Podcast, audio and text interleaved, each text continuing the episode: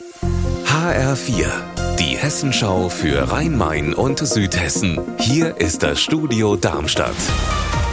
Mit Sascha Lapp, hallo. Seit Ende des vergangenen Jahres häufen sich in Darmstadt die Meldungen von geklauten Motorrollern. Gerade am Wochenende und auch letzte Nacht sind wieder zwei verschwunden. Petra Lehmann, du hast bei der Polizei nachgefragt. Gibt es eine heiße Spur? Doch, die gibt's. Das hat mir die Polizeisprecherin gerade bestätigt. Es gab auch schon die ein oder andere Festnahme. Aber die Tatverdächtigen sind minderjährig und da müssen rechtlich eben ganz andere Wege laufen, als das bei Erwachsenen der Fall ist. Oft werden die Rolle auch einfach für Spritztouren geklaut und woanders stehen gelassen. Die Ermittler sind da auch schon im engen Austausch mit den Jugendbehörden und loten da die Möglichkeiten aus. Gestern ist allerdings in Weiterstadt ein 18-Jähriger festgenommen worden. Der war eigentlich eigentlich wegen eines Raubüberfalls gesucht, aber bei dem ist nicht ausgeschlossen, dass er eben auch was mit diesen Rollerdiebstählen zu tun hat. Und das gibt natürlich nochmal richtig Schwung in die Ermittlungen.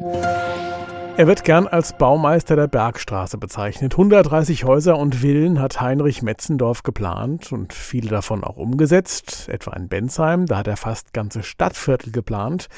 Heute vor 100 Jahren ist der Architekt gestorben und Anna Vogel war auf seinen Spuren unterwegs. Ich stehe hier zum Beispiel gerade vor dem ehemaligen Kaufhaus Mainzer in der Heppenheimer Innenstadt.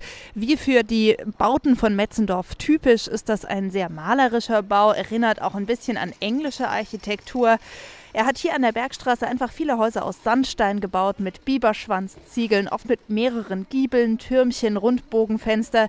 Sein wohl bekanntestes Bauwerk, das alte Rathaus in Bensheim, steht zwar nicht mehr, aber ab heute erinnert eine Ausstellung im Stadtmuseum Bensheim daran.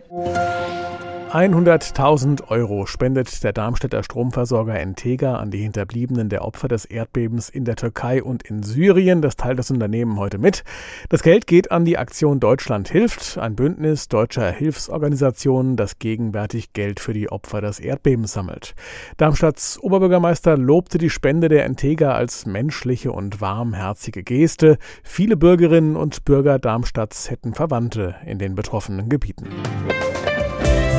Unser Wetter in Rhein-Main und Südhessen.